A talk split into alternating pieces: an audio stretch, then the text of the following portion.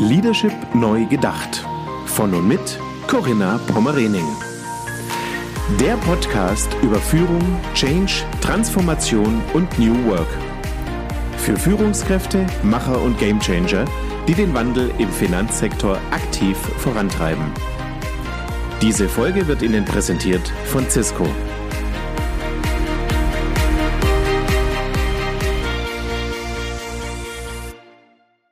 Herzlich willkommen zu meinem Podcast Leadership Neu Gedacht. Ich freue mich sehr, dass wir heute über das Thema Nachhaltigkeit im Finanzsektor sprechen. Mein heutiger Gast ist Berenike Wiener. Berenike Wiener ist Direktorin Strategie und Head of CSR Sustainable Finance der Evangelischen Bank. Sie ist zudem auch Prokuristin. Die Kirchenbank hat eine Bilanzsumme von 7,9 Milliarden und gehört zu den größten Genossenschaftsbanken Deutschlands. Die gebürtige Münchnerin studierte an der Universität München und an der Frankfurt School of Finance and Management. Bevor Berenike Wiener zur Evangelischen Bank kam, war sie in verschiedenen Führungspositionen, unter anderem beim Bundesverband Deutscher Stiftungen und beim Fonds zur Finanzierung der kerntechnischen Entsorgung Kenfo tätig. Ja, und heute sprechen wir über Tradition und Zukunft, über die Engagement-Strategie und die Klimastrategie der Evangelischen Bank. Ich sage ganz herzlich willkommen. Schön, dass Sie da sind, liebe Frau Wiener. Ja, vielen Dank ähm, für die Einladung. Ich freue mich sehr, dass wir heute über dieses sehr, sehr spannende Thema Nachhaltigkeit im Finanzsektor sprechen. Vielen Dank. Ja, ich freue mich, dass Sie sich bereit erklärt haben, sich die Zeit dafür nehmen. Wir hatten ja tatsächlich schon so einzelne Episoden auch zum Thema Nachhaltigkeit. Als letztes auch mit dem Professor Klein aus Kassel.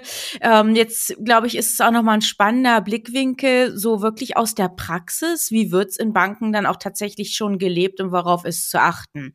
Vielleicht können wir Frau Wiener noch ein paar Informationen zur Evangelischen Bank geben. Der ein oder andere kann es vielleicht nicht so direkt einordnen, was ihr Kerngeschäft ist ist. Also sie finanzieren ja vor allem soziale Projekte aus dem Bereich, aus den Bereichen Gesundheit, Altenpflege, Jugend, Behindertenhilfe, Bildung, bezahlbarer Wohnraum sowie privater Wohnbau. Und sie investieren ja auch in Vorhaben und Unternehmen, die zur Bewahrung der Schöpfung einen positiven Beitrag leisten. Im letzten Jahr, in 2020, hat ihre Bank eine ehrgeizige Klimastrategie verabschiedet. Damit bekennen sie sich ja als Bank zu dem 1,5 Grad Ziel entsprechend des Pariser Klimaabkommens. Und somit setzen sie ja auch in gewisser Weise Meilensteine zur Erreichung des Ziels in verschiedenen Handlungen. Handlungsfeldern.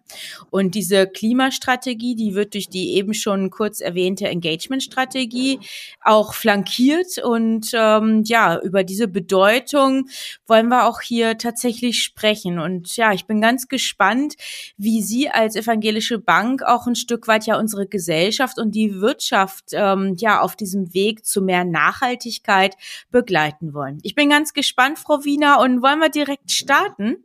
Ja, sehr, sehr gerne. Frau Wiener, Nachhaltigkeit, was bedeutet das ganz konkret für die Evangelische Bank? Ja, also die Evangelische Bank, die kann eine sehr, sehr lange Tradition vorweisen. Das alleine würde uns aber noch nicht zu einem, oder das würden wir noch nicht für einen Nachhaltigkeitsanspruch äh, gelten lassen. Ähm, wir haben bereits in der Gründungsurkunde der Bank manifestiert ähm, und unser Selbstverständnis von Nachhaltigkeit ähm, eben festgelegt. In dieser wird bereits ausdrücklich von einer nachhaltigen Geschäftspolitik zum Wohle von Kirche, Diakonie, Gesundheits- und Sozialwirtschaft gesprochen. Man kann mehr oder weniger sagen, damals festgeschrieben und bis heute gelebt, können wir uns auch als Pionier der Nachhaltigkeit bezeichnen. Unser unternehmerisches Handeln stützt sich auf das Konzept der drei Säulen der Nachhaltigkeit, Demnach verfolgen wir also sozial-ethische, ähm, ökologische und auch ökonomische Ziele gleichermaßen. Mhm. Ähm, der Erfolg im Umgang mit Fragen der Nachhaltigkeit bestätigt uns regelmäßig darin, ähm, dass unser ehrgeiziger Anspruch an uns selbst äh, richtig ist. Der Erfolg motiviert uns aber auch bei der Umsetzung unserer umfassenden und vor allem integrierten Nachhaltigkeitsstrategie. Also was bedeutet Nachhaltigkeit? Ähm, das bedeutet, dass es immer wieder neue Aspekte zu berücksichtigen gilt. So ist es uns gerade eben, so wie Sie ja gerade schon angesprochen haben, in den letzten Jahren noch viel bewusster geworden, dass eben Eile zur Eindämmung des Klimawandels geboten ist. Also das Pariser Klimaabkommen, dann die öffentlichen Diskussionen, ja eigentlich die ganzen Bilder der jetzt schon sichtbaren Konsequenzen des Klimawandels haben uns ja auch als Gesellschaft sicher stärker für die Relevanz von Umweltfragen sensibilisiert. Wir sind also als Bank ähm, oder wir sind als Bank und wollten uns dem eigenen Anspruch noch viel klarer formulieren und mit konkreten Meilensteinen auch untermauern. Und deshalb haben wir eben im letzten Jahr, also im September 2020, unsere Klimastrategie verabschiedet. Und sie gilt ähm, darüber hinaus eben auch für die gesamte evangelische Bankgruppe, äh, also auch für die Tochtergesellschaften und wird vor allem ähm, über alle Hierarchieebenen hin, hinweg ähm, umgesetzt und vor allem auch gelebt. Und das ist eben ganz, ganz wichtig, wenn man sich mit Nachhaltigkeit beschäftigt. Nachhaltigkeit auf dem Papier, das ist schön, wenn es da steht. Aber Nachhaltigkeit muss eben in Prozessen tagtäglich gelebt werden, sonst ist es eben nicht implementiert und auch nicht ja, nachhaltig im wahrsten Sinne des Wortes. Hm. Ja, genau. Ja, spannend. Frau Wiener, vielleicht noch eine kurze Nachfrage. Wie wird es denn von Ihren Kunden und auch möglicherweise auf der Ebene der Bewerber auch honoriert? Ist das ein wichtiger Punkt? Also das ist definitiv ähm, ein ganz äh, wichtiger Punkt. Und vielleicht können wir das ja so ein bisschen mit, einer, mit einem weiteren Aspekt irgendwie verknüpfen, warum eine Klimastrategie wichtig ist ähm, und was dadurch auch erreicht werden kann. Weil natürlich sozusagen eine Klimastrategie für, für eine Bank alleine, das ist schön, aber es geht eben um viel mehr, ähm, so wie Sie das ja auch gerade schon angedeutet haben. Ähm, es geht zum einen, also es fängt in jeder Hierarchiestufe an. Also bei jedem Einzelnen fängt es an, dass man ein Bewusstsein dafür schafft. Dann geht es weiter in alle Hierarchiestufen. Ähm, wenn der Vorstand daran glaubt, sozusagen Tone of the Top, dann kann sowas auch implementiert werden. Und natürlich ist man als Bank verpflichtet, ähm, genauso auch auf die Kunden Rücksicht zu nehmen und gleichzeitig auch die Ansprüche wiederum rückfließen zu lassen und zu gucken, was bringt es einem Kunden, wenn wir eine Nachhaltigkeitsstrategie haben und andersrum. Aber vielleicht kann ich da ja einfach ein kleines bisschen ausholen, weil ich glaube, dann wird es ein bisschen ähm, ja, deutlicher, warum haben wir eigentlich eine Klimastrategie? Weil als ähm, Kirchenbank liegt uns die Bewahrung der Schöpfung in einem ganz besonderen Maße am Herzen. Und damit einhergeht auch das Ziel, eine, eine möglichst ähm, hohe und auch positive Wirkung für die Umwelt und Gesellschaft zu erreichen. Und natürlich spielt dabei der Klimaschutz eine ganz wesentliche Bedeutung. Um da vielleicht mal so kurz die Klimastrategie ähm, ja, in aller Kürze mal vorzustellen. Ähm, mit der Klimastrategie bekennt sich die Evangelische Bankgruppe eben zu dem 1,5 Grad Ziel, also entsprechend des Pariser Klimaabkommens. Und mit dieser Zielsetzung wird das Geschäftsmodell unter anderem eben in Bezug auf die Prozesse, auf Transparenz, auf äh, Dienstleistungen und auch Produkte, und das ist das, was Sie ja auch gerade angesprochen hatten, nach und nach eben klimaneutraler. Also in einem Unternehmen, ähm, wie eben jetzt an diesem Beispiel eben eine Bank, die aufsichtsrechtlichen besonderen Anforderungen unterliegt, oder auch bestimmten Strukturen innerhalb des Marktes ausgesetzt ist, ähm, sind eben Strategien und Maßnahmen zu einer langfristigen Umsetzung von so sehr komplexen Themen, wie es eben ähm, die, eine Klimastrategie oder Klimawandel ist, ähm, ja, eben ja, einfach notwendig. Und die ersten Meilensteine, um dieses 1,5 Grad Ziel zu erreichen, das haben wir eben definiert. Und jetzt komme ich eigentlich auf die Frage, was Sie angesprochen haben. Wie was sind sozusagen unsere Ziele der, der Klimastrategie und wie schafft man es eben so ein sehr abstraktes Ziel, 1,5 Grad wirklich operativ runterzubrechen? Also wir haben äh, uns vier übergeordnete Ziele ähm, im Rahmen der Strategie gegeben. Zum ersten, äh, wir wollen die Transformation und diesen ganzen Prozess eben von Wirtschaft ähm, und Gesellschaft aktiv mit unterstützen. Dann ein zweites, das zielt auch auf Ihre Frage. Wir werden unser Produkt- und Dienstleistungsspektrum eben attraktiv und vor allem eben sehr zielgruppenspezifisch unter Berücksichtigung von Klimaaspekten erweitern. Also was heißt das? Dass wir eben sehr stark eben gucken, wo können wir Kunden eben mit begleiten, wo können wir sie unterstützen, wo können wir ihnen Hilfestellungen geben. Ähm, und da kriegen wir eine ganze Menge an Impulsen in dem Dialog.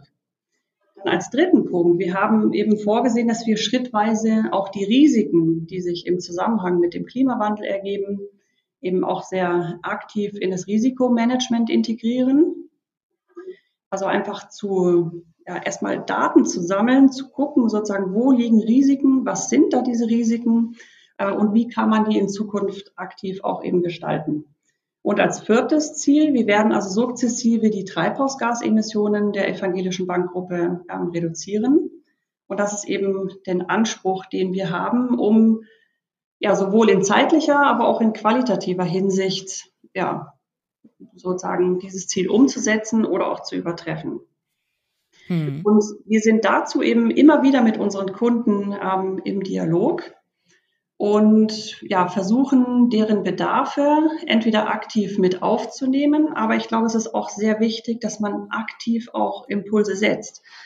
Wir haben gerade im letzten Jahr ein Klimaplakat entwickelt, wo wir, ich nenne es immer wie so einen größten Spickzettel, ähm, den man haben kann, auf einem, es ist größer wie ein, also ich glaube, es ist, ich weiß gar nicht welches Format, auf jeden Fall ist es wie so ein Poster, ähm, wo man alle Fakten über den Klimawandel hat und eben auch im Gespräch einfach mal Impulse setzen kann, ähm, wenn eben ein Neubau getätigt werden muss, ähm, dass man eben guckt, wie kann der ähm, ja eben so saniert werden, dass er gewissen Standards unterliegt. Also wir selber sind als evangelische Bank letztes Jahr in einen Neubau ähm, gezogen, der einem Goldstandard unterliegt.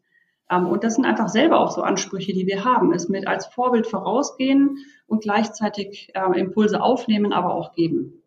Messen Sie denn auch ähm, regelmäßig diese Ziele, inwiefern Sie diese vier Zielebenen dann auch erfüllen, erreichen? Werden die auch dann pro Jahr runtergebrochen? Haben Sie so Meilensteine dann auch definiert? Also genau, also wir, wir haben, ähm, wir, wir haben äh, Meilensteine ähm, dahinter gesetzt, gerade wenn man sich überlegt, wie man bis 2050 eine Bank, die ja aus mehreren ähm, sozusagen Bereichen oder Handlungsfeldern besteht. Also wenn man sich einfach nur mal die Kapitalanlage anschaut, dann ist die Bankenökologie oder auch das Kreditbuch, dann muss ja in diese unterschiedlichen Bereiche ähm, das 1,5 Grad Ziel so operativ runtergebrochen werden, ähm, dass man das eben auch messen kann. Und das ist eben unterschiedlich äh, ambitioniert und auch tatsächlich unterschiedlich schwierig, gerade im Kreditbereich.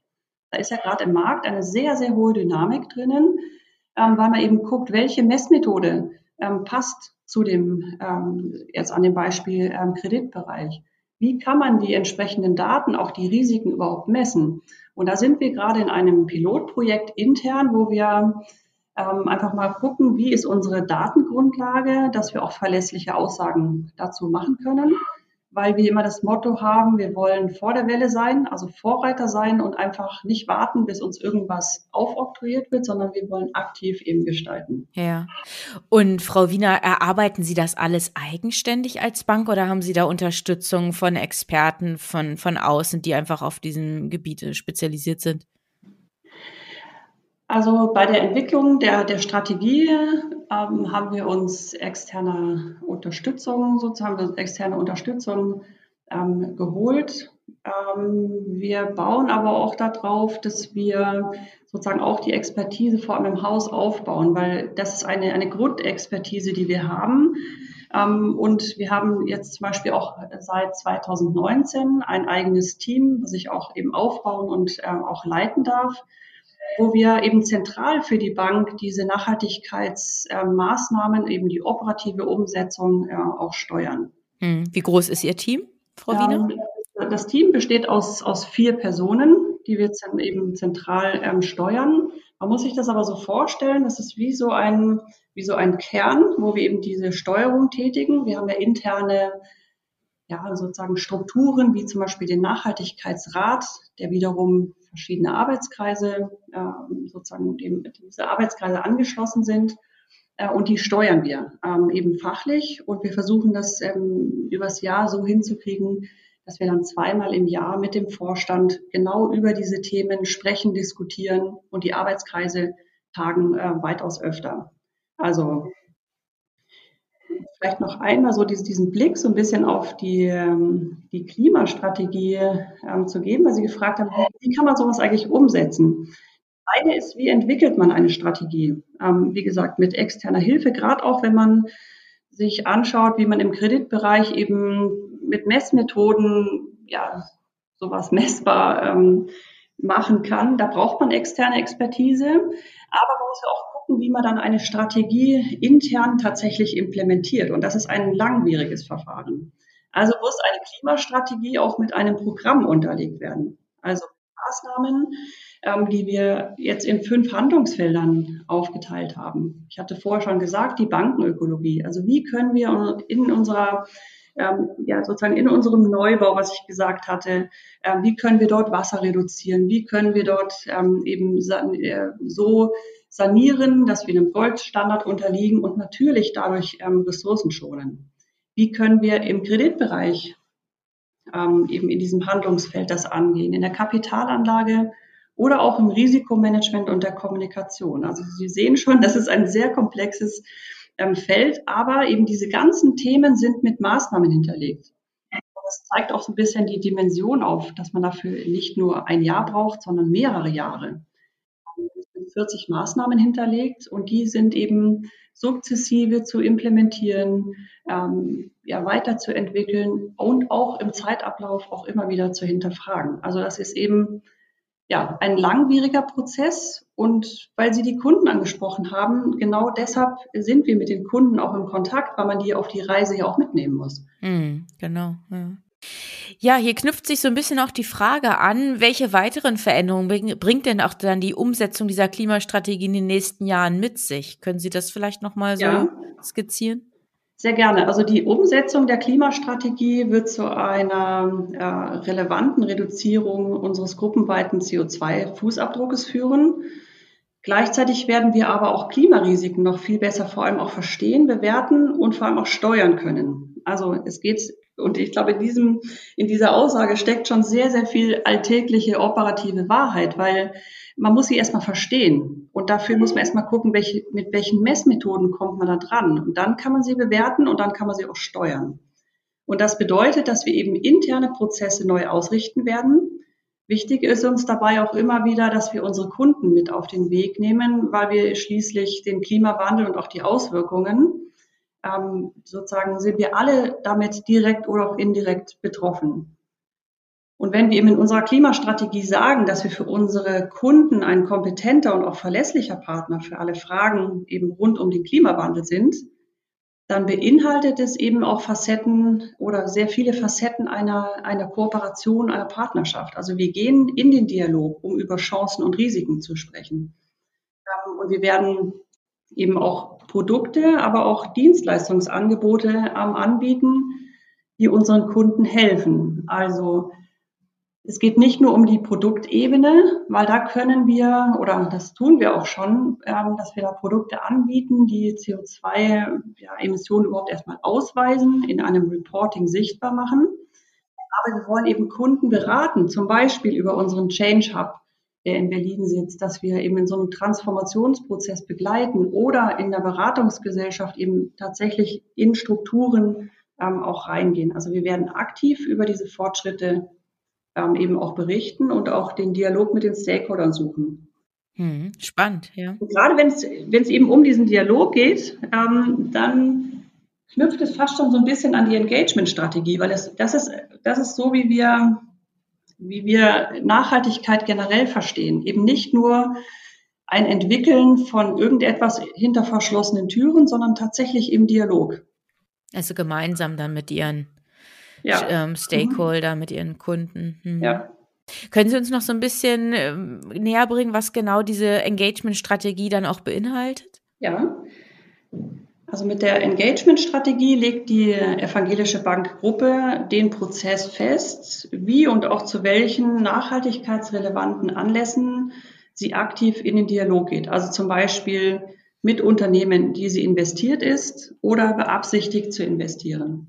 Ach so. Hm. Ähm, auch wollen wir den Dialog mit Dienstleistern, also mit Mitgliedern von Verbänden und auch mit anderen Anbietern von Fondprodukten fördern äh, und unser Nachhaltigkeits-Know-how auch dort einbringen. Und grundsätzlich besteht die, Engage die Engagement-Strategie aus zwei entscheidenden Säulen. Also das ist zum einen die Stimmrechtsausübung und auch der Dialogansatz.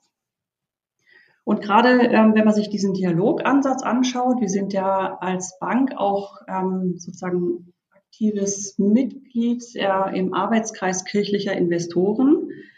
Ähm, und über diesen Zusammenschluss der kirchlichen Investoren ähm, gibt es sozusagen ein Projekt, das sich mit der Verantwortung zur Einhaltung von Menschenrechts- und Umweltstandards entlang der Lieferketten von Herstellern oder auch Zulieferern der Automobilindustrie, also in diesem Jahr beschäftigt. Und da geht es ähm, eben darum, wie ähm, einfach zu verstehen im Dialog, wie man mit Unternehmen ähm, ja eben versteht, ja, wie die sozusagen mit diesen großen Herausforderungen auch umgeht. Und am Ende eines solchen Dialoges kann auch stehen, ja, dass man möglicherweise auch eine, eine Kooperation möglicherweise auch mal beendet. Aber im ersten Schritt ist es immer, dass man die Kooperation oder die Motivation dahinter erstmal versteht, warum etwas so ist, wie es ist.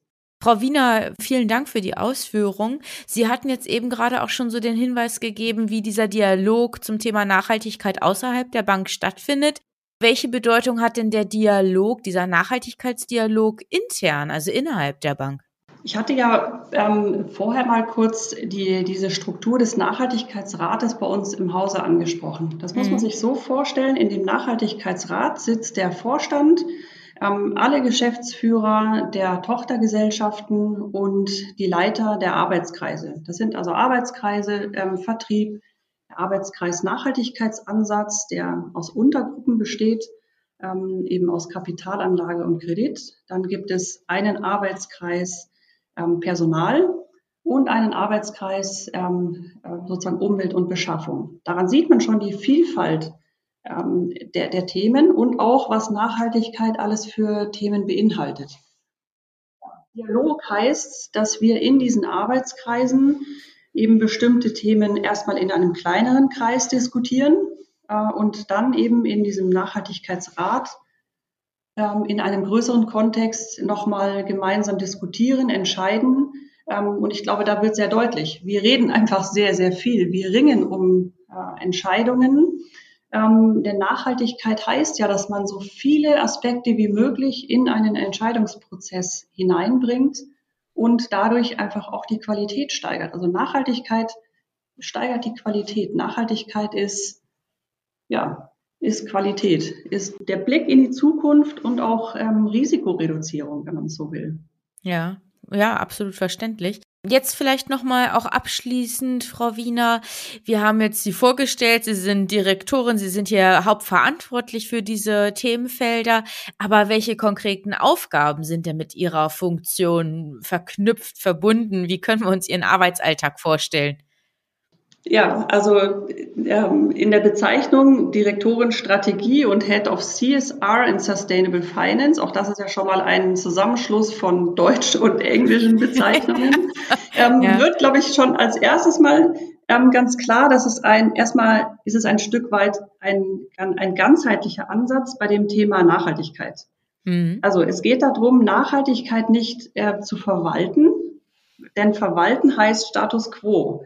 Und äh, Nachhaltigkeit ist aber sozusagen ein vorwärtsgerichteter Weg für die Weiterentwicklung der EB und im weitesten Sinne eben für die gesamte nachhaltige Entwicklung, also auch gesellschaftlich, der Kunden und eben darüber hinaus.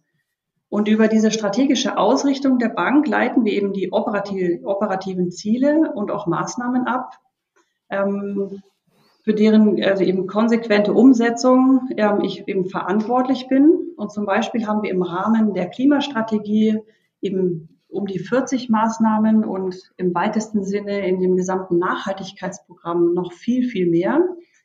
Und dahinter ist eben ein Zeitplan gesetzt. Ähm, ja, also kurz gesagt, ähm, koordiniere ich die bereichsübergreifende Implementierung dieser Maßnahmen.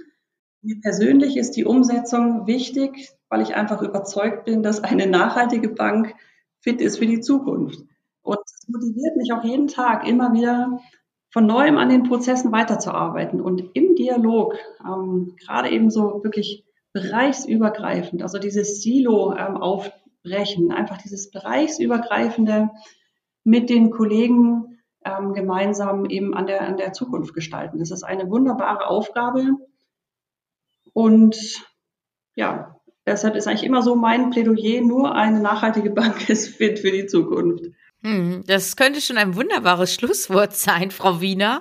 Aber ich habe da tatsächlich noch ja eine Nachfrage und zwar das Thema Green Finance, Sustainable Finance. Aktuell hat man ja schon so den Eindruck, dass tatsächlich Nachhaltigkeit auch im Finanzsektor zum neuen Mainstream wird. Also viele Banken, Sparkassen, Institute einfach der Finanzbranche entwickeln gerade ja ökologisch nachhaltige Produkte. Es gibt grüne Kreditkarten, also das Portfolio ist ja hier sehr, sehr vielseitig.